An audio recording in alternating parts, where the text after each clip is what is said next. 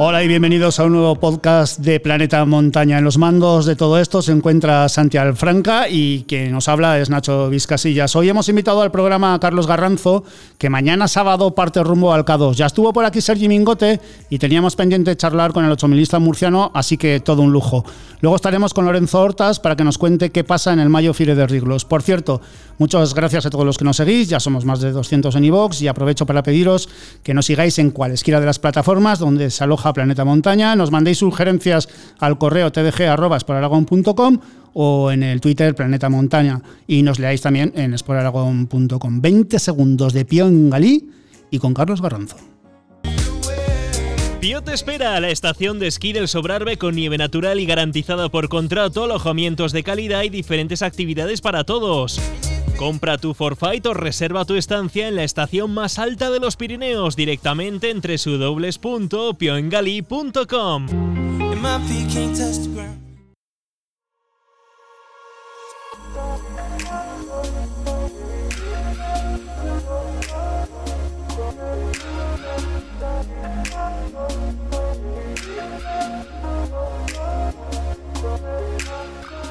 Carlos Garranzo, como bien sabéis, se va a la expedición invernal al K2 junto con Sergi Mingote, forma parte de la extensa acordada organizada por Seven Summit Trek para intentar la cima del último 8000 que queda por subir en invierno. Con independencia de cómo entendemos el invierno, la realidad es que el K2 no se ha subido nunca en esta época del año. Carlos Garranzo es de Murcia, es cabo bombero, tiene un blog, Carlos Garranzo Blogspot, donde os podéis acercar a lo que ha hecho. Carlos Garranzo, que tenía yo muchas ganas de que vinieras a Planeta de Montaña a que nos contaras cosas, así que muchísimas gracias por estar con nosotros. Nada, gracias a vosotros, hombre. El, el próximo día 19 comienza algo más que una aventura. Sí, sí, sí, porque va a ser mm, posiblemente la experiencia más, mm, más dura que, que pueda vivir eh, por ahora. Hasta ahora, digamos que mm, lo que más me ha marcado quizá fue la ascensión al Everest en el 2006. Eh, pero yo creo que está, está va, a superarlo, yo creo. llegue o no llegue a cumbre, creo que va a ser una experiencia muy dura. en tu currículum nos decías alguna por dibujar también otras expediciones, Broad Peak, si no me equivoco, en 2014, el Lotse, Cantegri, también el K2, el Everest, al G2.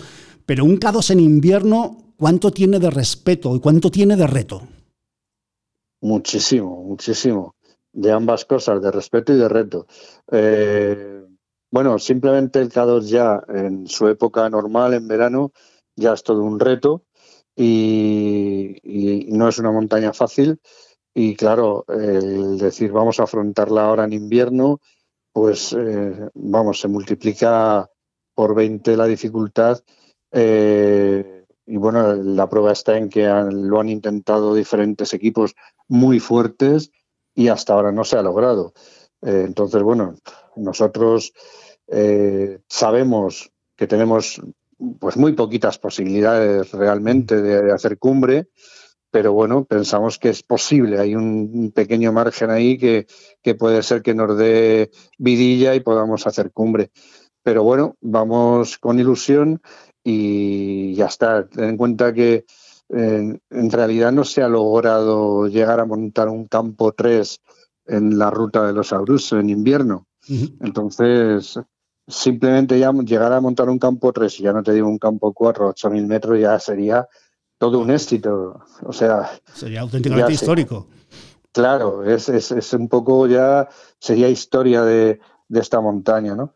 Luego ya, si encima pues podemos rematar con cumbre, vamos, eso ya sería increíble, ¿no? Pero bueno, queremos ser realistas, ir poquito a poco, paso a paso, y vamos a ver, vamos a ver, porque aquí eh, podemos ir muy fuertes, podemos llevar un material estupendo, que lo llevamos, pero también es cierto que ahí lo que va a mandar va a ser la climatología. Y es lo que va a decidir si vamos a poder llegar a la cumbre o no. Por allí vais a estar unos cuantos montañeros, algunos ya están trabajando, como es el caso del islandés Jonas Norri, con Ali Sajid sí. Eh, que ya han estado por el campo base avanzado. He leído vía Krisana Apurna que han fijado cuerdas al campo 1 y van al campo 2. ¿Cuánto hay de competitividad en este intento de hacer cima en el K2? Pues eh, yo no lo sé en el resto, en nosotros ninguna. Eh, nosotros eh, creo, nuestra idea es de ir todo lo más con la menos mm, problemas entre nosotros. Eh, intentaremos aunar esfuerzos y trabajar todos en la misma dirección, porque creo que es la única manera de conseguir que se llegue a la, o que esta expedición pueda llegar a, a tener éxito. ¿no? Si cada uno rema en un sentido, está claro que vamos a fracasar todos. Eh, creo que la única manera de, que esta montaña podamos eh, o llegar a cumbre o llegar más alto que en otras ocasiones va a ser el, poder ponernos de acuerdo entre todos. Que por otra parte, sinceramente, no creo que tengamos demasiado problema en eso. Hay muchos que nos conocemos ya, eh, muchos de los equipos de los Serpas que van también de Ser ya los conocemos. Entonces, bueno, también es inevitable que en un grupo tan grande haya individualidades y que cada uno quiera en un momento dado, eh, pues a lo mejor imponer su criterio y tal. Pero yo creo que, que bueno, que yo creo que al final llegaremos a un acuerdo y podremos, podremos aunar esfuerzos. Eh, pero Carlos, esto, esto se piensa a nivel de mar. Eh, estás en Barcelona ahora, ¿no? Estás en, además en casa de Sergi. Esto que dices a nivel de mar eh, se piensa así. A 6.000 metros de altitud, mantener este, este discurso mm, tiene que ser difícil por el frío, por, el roce, por el viento, por el aburrimiento. Quiero decir, eh, no lo digo en plan mal, ¿eh? ni en plan crítico a lo que acabas de decir, ni mucho menos. Lo que sí que me interesa es saber cómo se gestiona eh, en los momentos difíciles, ¿cómo se gestiona el, rebajar tensiones que lógicamente tiene que haber? Y, tú por tu experiencia, con los años que llevas de mil y ya en este, ¿cómo lo has gestionado? Porque tensiones has tenido. Sí, claro, ya te digo, y, normalmente en épocas normales, entre comillas, a, las montañas, que siempre es algo más cómodo. Eh, pero sí es cierto, cuando estás muchos días conviviendo con gente y sobre todo es con tus amigos de toda la vida y de vez en cuando tienes broncas, pues imagínate con alguien que, no conoces o que conoces muy poco. Claro que es posible y, ya te digo, seguro, eh, yo tengo claro que va a haber roces y que va a haber eh, algún problemilla entre unos y otros en el campo base a la hora de tomar decisiones, pero yo creo que al final, eh, hablando, se puede arreglar todo. Y bueno, es poner las cartas sobre la mesa allí en el campo base a la hora de la estrategia y, dejar muy claro a toda la gente que, bueno, que, el objetivo es el que es y que, que aquí no son individualidades y que si, si el trabajo lo hacemos entre todos y bueno, pues solo pueden llegar uno, dos o tres a la cumbre o pueden optar a la cumbre, pues habrá que asumirlo así. Eh, fácil no es. Gestionar todo esto no es fácil. Y como tú dices, en, condiciones duras, incómodas, que ya llevan mucho tiempo allí, que están deseando acabar y todas esas historias, todo eso cuenta, claro que cuenta. Pero bueno, eh, también ahí la experiencia pues hace que te lo tomes de una manera o de otra. Y también Sergi, que en este caso es eh, pues un poco el encargado junto con Dawa Serpa de, de poner los puntos sobre las is allí, eh, pues yo creo que al final eh, se optará por, por, seguir el criterio mm, que se diga, ¿no? No, no puedo asegurarte que vaya a ser éxito al 100%, a lo mejor hay alguien que se rebota y que, y que decide, eh, pues yo qué sé, tomar sus decisiones a nivel individual, pero yo creo que, que va a ser un error porque, como he dicho antes, yo creo que aquí la única manera de, lograr un éxito es aunar fuerzas y todo lo que sea separar, el, que se separe yo creo que pierde todas las posibilidades de cumbre. Hablabas de, hablabas de Sergi, decíamos que estás en, casa de Sergi, creo que hiciste cumbre en el 12 en mayo de 2019 con él. Imagino que cuando uno comparte alegrías y momentos duros se establece una relación especial, ¿no? no sé si una relación de hermandad, porque a veces entre hermanos es peor, pero imagino que, que se cose un vínculo de unión maravilloso. ¿no? Sí, sí, la verdad, yo, bueno, a Sergi yo le conocí en el año 2000 en la expedición que hice, una expedición murciana que hicimos al Gasembrun 2. Él iba con otra gente y teníamos el mismo objetivo. Bueno, en aquella ocasión la climatología no nos permitió subir y la verdad es que desde, desde entonces no, hemos, no volvimos a coincidir en expediciones y tal hasta el 2018, pero sí es cierto que antes de esa fecha sí estuvimos muy en contacto telefónicamente, porque a lo mejor yo me había planteado alguna montaña que ella había hecho y para pedirle información pues le llamaba y tal. Y fue a raíz de una llamada suya en el 2018, oye, que quiero hacer Broad y, y, a lo mejor K2 y tal. Y como él sabía que yo me había quedado muy cerquita de la cumbre del Broad, oye, si te quieres quitar la espina, vente conmigo. Y la verdad es que desde entonces, pues, mm, pues la verdad es que muy bien. La relación con él muy buena, eh, también es muy fácil relacionarse con él, no, no es una persona difícil para, para mantener relación. Y, y, siempre que puedo, pues, pues estoy ahí en las expediciones, últimamente le acompaño. En el proyecto que ha hecho este verano de la Olympic Route, pues también estuve apoyándole ahí un poquillo la zona de las montañas que, hacía cuando se bajaba de la bici. Eh, y bueno, pues sí, por ahora vamos juntos y, seguir, el plan es seguir. Él seguirá con su proyecto de los 14 8000 sin oxígeno y yo le acompañaré pues en las expediciones que, que pueda, la verdad. Ya por cuestión profesional, ya, ya este año ha sido mi último día de mi último año de trabajo, ya me he jubilado, con lo cual tengo todo el tiempo del mundo para, para poder dedicarme a esto. Pues, pues, enhorabuena por, tu jubilación. Claro, lo único que nos falta ahora es. A mí ya tiempo tengo, ahora que me falta el dinero, pero bueno, poco a poco. El dinero es una cosa que viene y va. Eh, bueno, eh, bueno. Eh, ¿eres, ¿Eres madrileño residente en Cartagena, murciano? sí, soy, sí, sí. Nací en Madrid. Por cuestión de trabajo aprobé las oposiciones de bombero en Cartagena y bueno, pues ya está, llevo ya viviendo 34 o 35 años en Cartagena, con lo cual, pues ya de, allí, de la zona. No, no más que preciso porque ¿Eres el primero en subir al Everest de Murcia o de Cartagena? No que me quiero meter en líos, ¿eh? pero. No, no. Como entre Cartagena y Murcia se suele decir lo que se suele decir. Sí, sí, siempre hay esa rivalidad. No, pero, pero sí, bueno, eh, en su momento fui el primero de, de la región de Murcia en subir al Everest y, y, sí, eh, luego ya otro, otro chaval ya que sí es murciano eh, logró subir, con lo cual digamos que murciano de nacimiento, pues yo no he sido el primero, pero de, habitante de la región de Murcia y federado en la región en la Federación Murciana, sí fui el primero en, en hacer el Everest por la cara norte. Perfecto. ¿Y, cómo se entrena montaña por ahí por, Murcia? Que sé que tenéis montaña, por cierto.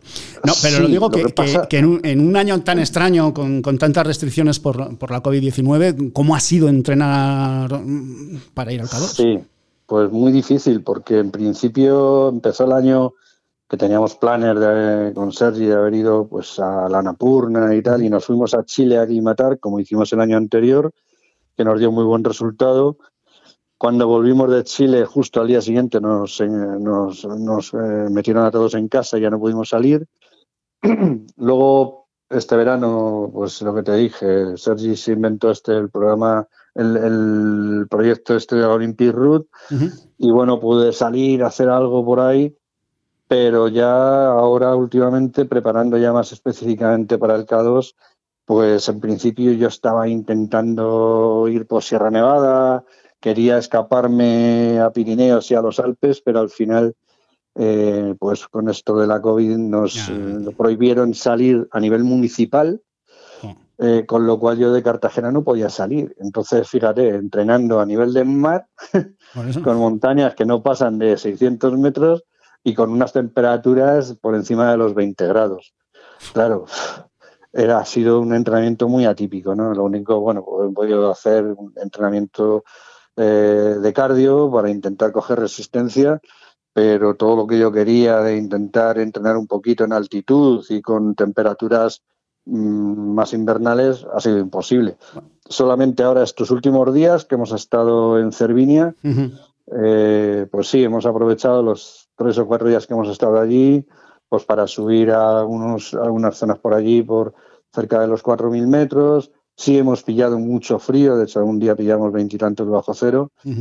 Eh, y bueno, pero ha sido lo único que hemos podido hacer. De todos modos, Tampoco me preocupa en exceso porque, bueno, eh, primero el trekking de aproximación al campo base, que ya lo conozco, pues te da margen para ir poquito a poco aclimatando y tal.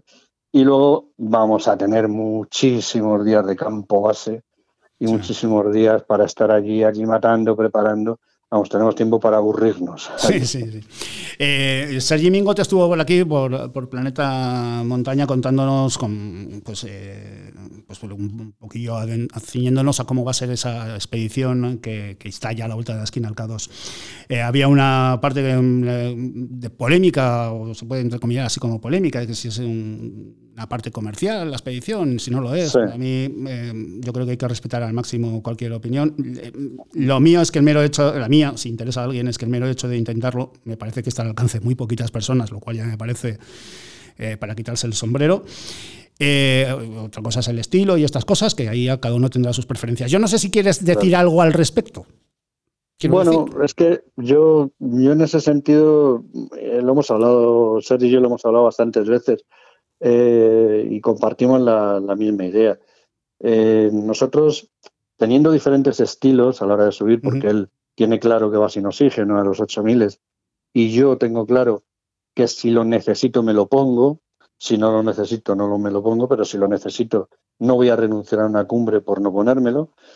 Pero lo que tenemos claro es que en el monte eh, está ahí, no es de nadie, y bueno, siempre que sea respetuoso y eh, eh, con, con la montaña y luego seas honesto con lo que tú haces y con lo que dices, pues perfecto, lo que está mal es mentir, lo que está mal es decir, oye, lo he subido sin oxígeno y me he puesto oxígeno, eso está mal. Lo que está mal es decir, he estado en la cumbre y resulta que no, que te has quedado 100 metros más abajo. Todo eso es lo que está mal, pero que una persona vaya y que uno vaya en una expedición comercial, que otro vaya por libre. Es que hoy en día, mm, vamos a ver, eh, ¿quién no va en expediciones comerciales de una manera o de otra? Quizás eh, sí es cierto que bueno, hay una figura de cliente que, se puede reconocer más y de hecho en esta expedición pues Seven Summit lo que ha hecho ha sido un poco mezclar los dos conceptos, el concepto de cliente y el concepto de, alpinista. Y entonces, pues ahí va a haber un grupo de gente mm, que van o que vamos a intentar trabajar eh, junto con, el equipo de los Serpas de Seven Summit a intentar equipar la montaña y tal. Y habrá otro tipo de gente que no van a trabajar como tal en la montaña, sino que van a estar aclimatando, esperando a que se equipe y cuando esté equipada, si al final se puede, pues hacer el intento a cumbre. Entonces, bueno, eh, es el modelo que ha elegido Seven Summit y bueno, pues yo creo que es válido y cada uno, pues bueno, opiniones hay para muchos y la verdad es que, bueno, también es cierto que opinar eh, desde un sofá y tal, pues es muy fácil, ¿no? Eh, yo insisto, mientras se diga cómo se va a hacer, y cómo se ha hecho, creo que, todo, todo, todo, es lícito. Pero Carlos, fíjate, me interesa más saber eh, la ropa que vais a llevar, que la habéis cogido en Annecy, ¿no? Hace, hace unos días, como quien dice. porque claro, se habla de que el frío, pues bueno, pues te pones una rebequita y lo superas. Pero el viento, eso son palabras mayores. Sí, el problema. Por eso, ¿qué, ¿qué, tipo de ropa lleváis para intentar que el viento no sople tanto? Sí, bueno, eh, el problema efectivamente allí la meteo es muy dura, mm, más que en el Himalaya de Nepal y en particular en la zona del K2 por, por la situación que tiene la montaña, la climatología es muy variable y muy dura y los vientos es lo peor, porque sí, efectivamente, la temperatura puede ser muy baja, pero la sensación térmica provocada por el viento pues hace que podamos registrar temperaturas de 60 bajo cero y cosas así. Eh, aparte de que la velocidad del viento pues es la que te va a impedir sobre todo trabajar en, la montaña. ¿no? Y bueno, pues sí, efectivamente estuvimos eh, en la fábrica de Millet, que, que Sergi es deportista de Millet, y estuvimos allí viendo el tema y al final pues nos han hecho unos monos de pluma especiales para nosotros. No están a la venta ahora mismo, es un prototipo eh, con una serie de modificaciones que les hicimos y tal. Y, esperamos recibirlos en uno o dos días, porque de hecho nos han llamado hoy diciendo que están en la aduana ya, pero había un problema y no lo han podido mandar todavía, no lo, no lo hemos podido recibir, pero bueno, esperemos que se solucione entre hoy y mañana. Y el resto de equipación, pues sí, ya va llegando, nos lo han mandado desde Anesi, donde está la fábrica, y, sí, la, equipación además eh, han, invertido en diseño y en tecnología. Eh, la pluma es una pluma, el mono lleva, una, lleva más cantidad de pluma de la normal. Eh, bueno, le han puesto una piel alrededor de la capucha para evitar que la nieve nos entre. la pluma lleva un tratamiento también, que es donde está la tecnología, por, por coger los rayos infrarrojos del sol. Entonces, digamos que te calienta, para que lo entendamos, te calienta más, te, conserva más la temperatura corporal, con lo cual ayuda a la recuperación del cuerpo. Bueno, son ahí materiales, unas manoplas también sobredimensionadas, eh, muy calientes también. Nos han puesto una plantilla eh, con otro tipo de material en la bota para aislar más. Bueno, son cositas que van sumando y que hacen que, bueno, no, no que estemos perfectamente y agustico allí, pero, pero quizás sí, sí un poquito mejor que con el material normal, ¿no? E-, ese agustico es muy murciano, ¿eh? Ese me ha salido, sí, me ha salido. es que son muchos años aquí. Eh, eh, ¿Os vais a llevar jamoncito? sí, llevaremos, siempre llevamos algo, algo que nos gusta, ¿no? Eh, y en tu, caso, en tu caso, me imagino que michirones o zarangollo, ¿no? Bueno, eso ya va a ser un poco más difícil. Pero para mí, la, eh, yo lo que sí llevaré es leche condensada, eso te lo aseguro. Anda. Que es lo que, eso es lo que, ¿Qué, es esto de llevar leche condensada? Bueno, porque hay gente que lleva pues barritas energéticas, geles y mm. todas estas cosas para recuperar. Y, yo la verdad es que todo eso como que no me apetece mucho. Sin embargo, la leche condensada pues no deja de ser azúcar y, me viene muy bien y me gusta. Entonces, el problema de la alta montaña es que te quita el hambre y, y no te apetece comer nada y ya te cuesta comer lo que te gusta si encima llevas algo que no te gusta pues mm, al final no comes. Entonces, yo intento, siempre intentamos llevarnos algún capricho. También es cierto que, bueno, que en campo base vamos a tener una alimentación bastante variada y aprovechamos mucha de esa alimentación para intentar subir algo para arriba. Pero sí, algún capricho, pues algo de jamón, algo de queso y cosillas así, seguro que, que llevamos. También es cierto que vamos muy limitados con el equipaje porque llevamos gran cantidad de equipaje y, y los kilos en el avión pues son muy caros. ¿Tú duermes bien a partir de 6.000 metros de, altitud? Porque Yo duermo bien en cualquier lado y sin problema, vamos. Me duermo de pie si hace falta. No, no, es cierto. Tengo, tengo ese, sedón, como dicen muchos. Perdón. Tengo esa, esa particularidad. Yo todavía no he tenido problemas nunca de dormir en la montaña, a la altitud que sea. De hecho, cuando estuve en el Everest, en la cara norte, el último campo estaba a 8.300 y, y en los libros yo había leído que todo el mundo decía, eh, ahí no duerme nadie, eh, ahí se tumba uno e intenta recuperar, pero no se llega a descansar. Bueno, yo llegué allí, le pregunté al serpa que iba conmigo, ¿a qué hora salimos? Dice, a las 11 de la noche. Digo, por pues Y me dormí al momento y me despertó cuando tocaba despertarme. O sea, yo. Eh, eh, que eso es algo que me viene muy bien porque recupero muy bien. Es que eso es un lujo. ¿eh? Claro, puedo llegar muy hecho polvo, como de hecho llego a lo mejor al campo, llego reventado pensando que ya no puedo subir más y al día siguiente me levanto y digo, anda, pues sí, estoy nuevo, venga, vamos para arriba. sí, sí, duermo muy bien. Estamos con Carlos Garranzo, y que en ese intento al K2 se va a juntar eh, como mucha gente. Cada semana se van anunciando nuevos montañeros. La última, o más bien la penúltima, es eh, Magda Korzowska, creo que lo he dicho bien. Bueno, más o menos. Más o menos. Es difícil de pronunciar. es que se podía apellidar Pérez. Eh, ¿Dónde está o, crees que está el límite entre la colaboración de cordadas, el trabajo de cada una? Bueno, yo creo que el límite está en, no pasarse en, lo que tenga cada uno marcado. Eh, yo creo que mientras que todos rememos en la misma dirección, como he dicho antes, no va a haber problema. Y. Pero crees que va a haber buen rollo, ¿no? Un poco por ahondar en lo que comentabas antes. Sí, yo creo que en el fondo eh, nuestra, nuestra idea es, esa, es de que eh, sabiendo que habrá situaciones difíciles que habrá que afrontar en el momento y que habrá que intentar solucionar sobre la marcha, pero pensamos que al final eh, pues el sentido común se impondrá y yo mm. creo que, que aunque ya pueda haber algún rebote o pueda haber alguna historia, yo creo que en mm. general la cosa puede salir bien.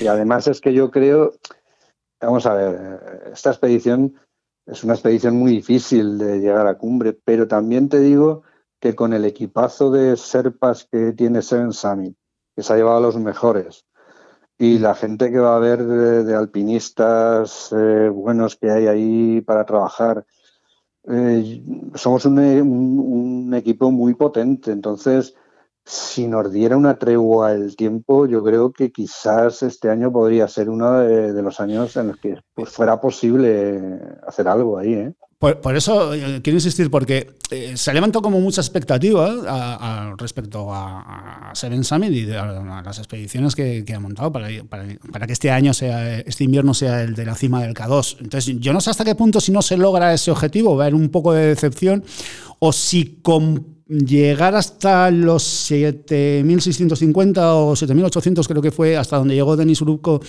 eh, llegar allí ya sería un éxito Igual un poco menor por no haber hecho cima, pero sí un éxito porque sería algo histórico pues llegar a esos 7.801, eh, por ejemplo. Sí, mira, yo, yo, creo que cualquier eh, tentativa que se haga sobre la montaña eh, está bien porque al final es algo que va sumando. año tras año se van haciendo intentonas y naturalmente una expedición pues se va aprovechando de lo que las anteriores expediciones han hecho.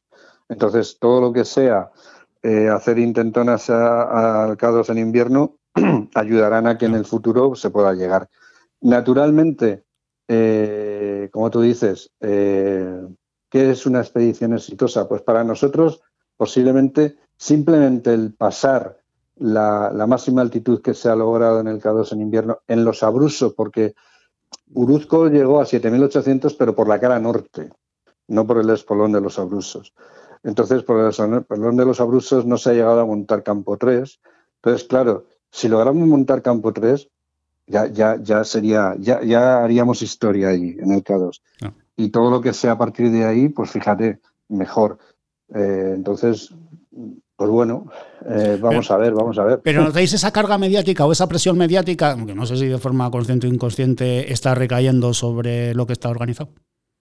Mira, nosotros, tanto Sergi como yo, somos personas, mm, bueno, sobre todo yo, más que Sergi, yo soy muy tranquilo. Eh, y, como que me da muy igual lo que digan uno, los que digan otros, y no me siento presionado en absoluto eh, por nada. Entonces, yo creo que aquí es muy importante ir con la cabeza fría, que la vamos a tener por las temperaturas, eh, creo que, es, muy importante el centrarse en lo que vamos a hacer y estar un poco al margen de, lo que digan unos y lo que digan otros, porque si no, no va a poder ser. Sabemos que es una expedición que va a estar, bueno, ya está, de hecho, en todos los medios de comunicación y todo el mundo opina y todo el mundo da su punto de vista. Eh, porque entre otras cosas, como la situación por la COVID en la que hay, pues no hay expediciones, con lo cual pues todo el mundo se centra en la que, en la que hay y encima al ser el K2 en invierno, pues todavía más. Entonces no podemos estar presionados. Si estuviéramos presionados, eh, eso sería, iría en contra de, de, todo lo que sea tener eh, posibilidades de éxito. Entonces, lo mejor es mm, pues bueno, pasar de, del tema. Naturalmente al final te llegan oídas de lo que ha dicho uno, lo que ha dicho otro, pero lo mejor es no entrar al trapo. Eh, sabemos que hay muchas críticas y que, y que va a haber muchas críticas, eh, subamos o no subamos, pero no podemos estar entrando al trapo con la gente porque si no, no te centras, ¿no? Cada uno es muy libre de opinar. Yo creo que siempre y cuando eh, sean respetuosos y se haga con educación, cada uno es muy libre de opinar y ya está. no creo que haya ni más problemas que eso. Por cierto, leí en una entrevista que te hizo Oxígeno que tu mujer, María Victoria, te animaba a ir, que es ella la que te mete el veneno en el cuerpo para estas invernales. Pero cuando se acerca la fecha, os miráis con otros ojicos, hay más nervios. ¿Cómo se vive en casa? Bueno, en realidad ella, claro, yo sé que eh, en el fondo está preocupada. Lo que pasa es que sí, es cierto que a ella le encanta todo este mundillo de la montaña y, claro, cuando me llamó Sergi, Sergi para el tema de, de, si podíamos ir a esta expedición, que quería ir conmigo y tal, yo le dije, oye Victoria, me está diciendo esto Sergi, y me dijo, tira, vamos. o sea, que es ella, efectivamente, a mí me encanta, pero, pero, pero bueno, tener el apoyo de, eh, de ella naturalmente es importantísimo. Yo sé que se queda preocupada porque no lo puede evitar, y es que no es una expedición eh, muy dura y como todas las expediciones 8000, eh, ahí hay un riesgo que, que, bueno, están, hay una serie de riesgos objetivos que no se pueden controlar y, ya está. Y entonces, bueno, la preocupación es lógica. Pero bueno, eh, ella se lo pasa bien siguiendo la expedición, llevando las redes sociales. Y, bueno, y tengo su apoyo moral y su apoyo económico, porque encima ella es la que me ayuda económicamente para que esto vaya para adelante. Carlos Garranzo, ¿quién es Keitu? ¿Cómo, perdón? ¿Que ¿Quién es Keitu? Ah, pues Keitu es una... teníamos, hasta hace unos meses teníamos un caniche que se nos murió y entonces, bueno, hemos estado buscando ahí un perrillo y precisamente ayer lo recogimos aquí eh, cerca de Barcelona. Y, entonces pues le hemos llamado, es una hembra, pero la hemos llamado K2, eh, en plan así un poco span English, eh, en la pronunciación de K2 en inglés, pero bueno, escrito un poco K-E-Y-T-U. Y bueno, pues así, así la hemos llamado y pues bueno, pues ya nos hemos quitado el mono de de tener perrillo y al mismo tiempo pues le damos un nombre algo original. Y bien blanquito. Eh, nos, decía, nos decía Simone Moro que ahora con las nuevas tecnologías ya se lima un poquito lo que es la aventura, más que nada porque te permite conectar con casa. ¿Tú eres de esos, de conectar con casa por tranquilizar o es un tranqui hasta la vuelta? Digo, no solo con tu chica, sino con todo lo que es tu familia.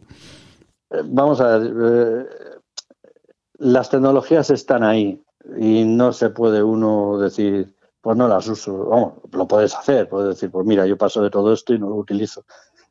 Pero bueno, yo estoy convencido de que si las eh, en los años 20, cuando fueron al Everest, o en los años 50, cuando se iban por el Himalaya y se hacían todas las cumbres que se hacían, hubieran tenido posibilidades, las posibilidades tecnológicas que tenemos hoy en día, las hubieran aprovechado.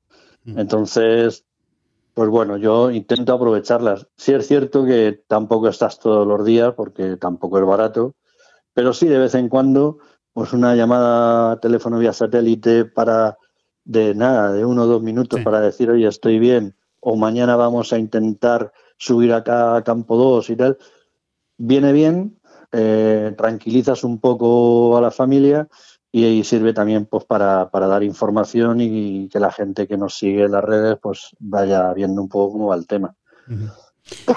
Carlos Garranzo, que muchísimas gracias por haber estado en estos micros de Planeta Montaña. A Sergi le pedí, le pedí que estuviera con nosotros a la vuelta. Te pido lo mismo.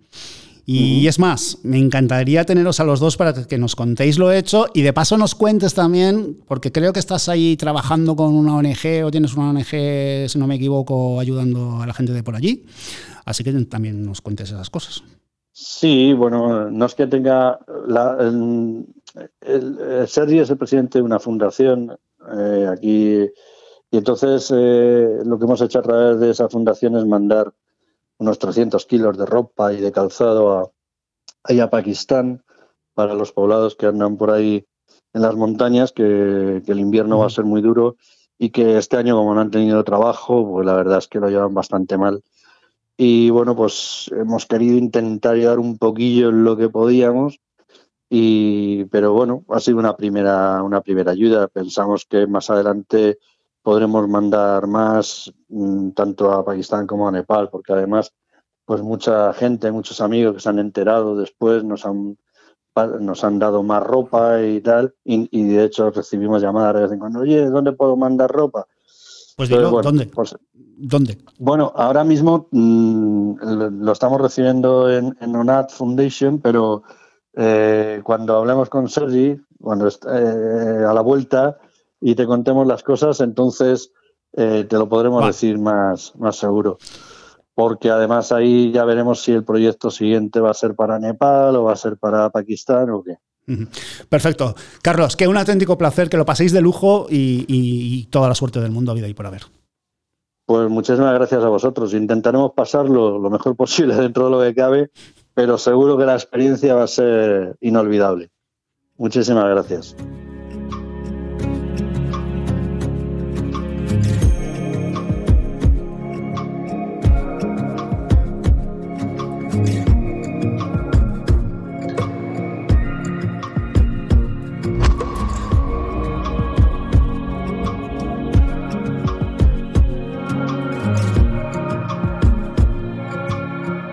Nos vamos ahora muy cerquita de donde hacemos este podcast Planeta Montaña. Como muchos de vosotros sabéis, anclamos en Huesca Capital y muy cerquita de aquí está una de las zonas de escalada más espectaculares, yo diría de España e incluso de fuera de España, como es Riglos. Hace pocos días, Peñaguara, el Club Peñaguara de Huesca, anunciaba en su Facebook, o más bien alertaba de la prohibición de la escalada en la pared sur del Mayo Fire de Riglos, así que hemos invitado a Lorenzo Hortas para que ponga voz a esa advertencia. Querido Lorenzo Hortas, ¿qué tal todo? ¿Cómo estás? Pues muy bien de momento. que con lo que está cayendo ya es bastante. Sí, sí, sí, ya lo creo. Hay que, siempre hay que relativizar. ¿eh? bien, bien, muy bien. Eh, bueno, un inciso antes de hablar de, los mayos. ¿Ya, ¿Ya te has puesto los esquís? Ya me los he puesto solo para romper el maleficio porque como siempre en estas fechas ando liado haciendo belenes y, desaprovechando los días buenos de buen tiempo, pero bueno, como también me lo paso bien, pues no, no hay problema. Pero bueno, sí, ya, ya he ido a esquiar un día. El Belén, eh, vamos a recordar, en la Diputación Provincial de Huesca, para los que nos escucháis y estéis por Huesca, y si alguno puede venir dentro de la provincia hasta que no se levante todo esto, pues, pues eso, en la Diputación Provincial de Huesca está el Belén. Exactamente. Hemos puesto este año, este año un pequeñito, un pequeñito Belén, pero bueno, yo creo que, que ha quedado, que ha quedado bonito y bueno, yo creo que, que le gusta a la gente. Seguro que sí. Eh, a lo que vamos, lo comunicaba hace unos días Peñaguara, club del que eres el vicepresidente, si no recuerdo mal, y por eso queríamos que nos acotaras. ¿Qué es lo que ocurre en la cara sur del Mayo Fire de Riglos? Bueno, eh, lo que en realidad puso Peñagüera fue difundir una noticia que dio el gobierno de Aragón y, que pidió a los clubs eh, pues que la difundieran, que la dieran a conocer y es lo que Peñaguara hizo. ¿eh? Lo que ocurre en los mayores de Riglos, bueno, en, realmente en el Mayo Fide, en la vía Rábada Navarro, eh, hace, hace no mucho, eh, Toño Carasol, eh, Toño Carasol es un escalador de riglos, seguramente uno de los mejores conocedores, de los mayos, un excelente escalador, pues escaló la Vía Rabada Navarro y observó que en la tercera reunión, que se hace sobre una laja, una antosta, un trozo de roca, como si dijéramos pegado a la, a la pared, pues aquello se había deteriorado con las lluvias, con el mal tiempo o con el tiempo. ¿eh? Eh, se había deteriorado y le parecía que estaba en inminente peligro de, caerse. Es un paso obligado porque hay que pasar por encima de esta laja. Entonces, a través de las redes, hizo la advertencia de que estaba estaba peligroso que bueno pues que a ver había que solucionar aquello. El gobierno de Aragón se enteró eh, habló con la Guardia Civil hicieron un análisis de la situación y decidieron prohibir eh, la escalada en el Mayo Fide, una cosa que se va a corregir, según tengo entendido, porque claro, no, no solo es no solo no hay que pedir, prohibir la escalada en el Mayo Fide porque el peligro es muy concreto sobre una zona muy concreta. ¿Eh? Realmente solo es en la cara sur afectaría a tres vías.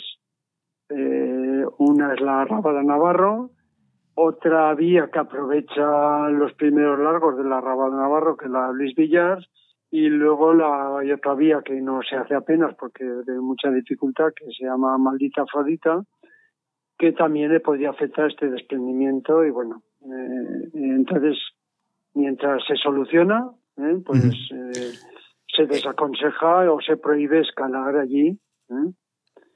Por, por, lo tanto, ¿se puede subsanar el problema?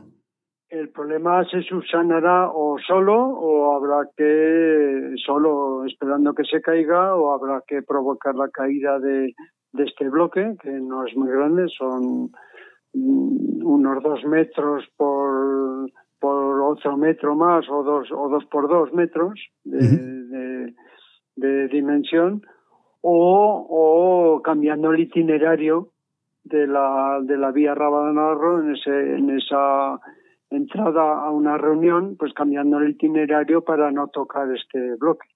Lo más lo más recomendable sería tirarlo, si es posible. ¿eh? Antes de que se caiga, pues hacerle un, un derruirlo aquello controladamente. Eso sería lo mejor. No sé, no hay fechas ni, ni nada por el estilo, ¿no? Eh, no, no hay fechas. Eh, se va a hacer, bueno, eh, tengo entendido que se ofreció a hacerlo el GREIM de la Guardia Civil. Eh, bueno, no sé, no sé cómo, no sé cómo está. Lo único, lo único que sé es que que el ayuntamiento pues ha colocado un cartel de prohibición de, como digo, prohibición de escalar en el Mayo Fide. Sí, por, por grave riesgo de desprendimiento. Por grave riesgo de desprendimiento que nosotros hemos pedido al gobierno de Aragón que lo defina más, porque, como digo, la mayoría de las vías no les afectaría este desprendimiento, que lo defina más a estas tres vías que yo he comentado y bueno, creemos que se cambiará, ¿eh? porque no tiene sentido prohibir la escalada en el Mayo Fire. A ver, los mayos de reglos es una roca que siempre puede haber desprendimientos, pero... Sí, pues está, es de arcilla y arena, ¿no? Principalmente. Mm, bueno, es un conglomerado, un conglomerado que está cementado con un cemento que no siempre es muy sólido. Hay vías que la roca es excelente, pero hay algunos tramos que, que la roca no es tan buena y la Raba de Navarro pues va por una roca que no es tan buena. ¿eh? Es una roca un poco descompuesta y, y bueno, y, y, esto siempre ha estado así, pero por lo que contaba Toño Carasol, ahora está peor que siempre. ¿eh? O sea que, que eso, pues bueno, eh, si no, si nadie hubiera dicho nada y se cae y, no pasa nada o pasa algo, pues mala suerte, pero sabiéndolo, pues lógicamente hay que subsanarlo de alguna manera. Lorenzo Hortas, que muchísimas gracias por haber estado en Planeta Montaña y que a ver si un día mm, te vienes y charlamos tranquilamente. Bueno, nos cuentas cositas. ¿Eh? Es que, que susto, he pensado que me ibas a decir si algún día subimos la rabadana. No, ya sabes, ya sabes que a mí lo que me gusta en todo caso es ponerme debajo y con unos buenos prismáticos ver cómo subís. Yo os espero en el pues refugio. Ahora, cuidado con las piedras y te pones debajo. ¿eh? Vale. Un abrazo, Lorenzo. Una, una, una cosa sí. que quiero advertir. Sí, una sí. cosa sí que quiero advertir, porque muchas veces veo la gente paseando por debajo de los mayos tranquilamente. y de vez en cuando caen piedras. Entonces hay que tener cuidado de por dónde se pasea, si hay gente escalando, o bien pegarse a la pared, o en fin, o pasar rápido, porque eh, a veces caen piedras y puede haber alguna vez un, algún disgusto. ¿eh? Eso que lo sepa todo el mundo que vaya por ahí. Pues buen consejo. Lorenzo Hortas, que lo dicho, que un placer, que nos vemos pronto. Venga, pues cuando quieras. Adiós.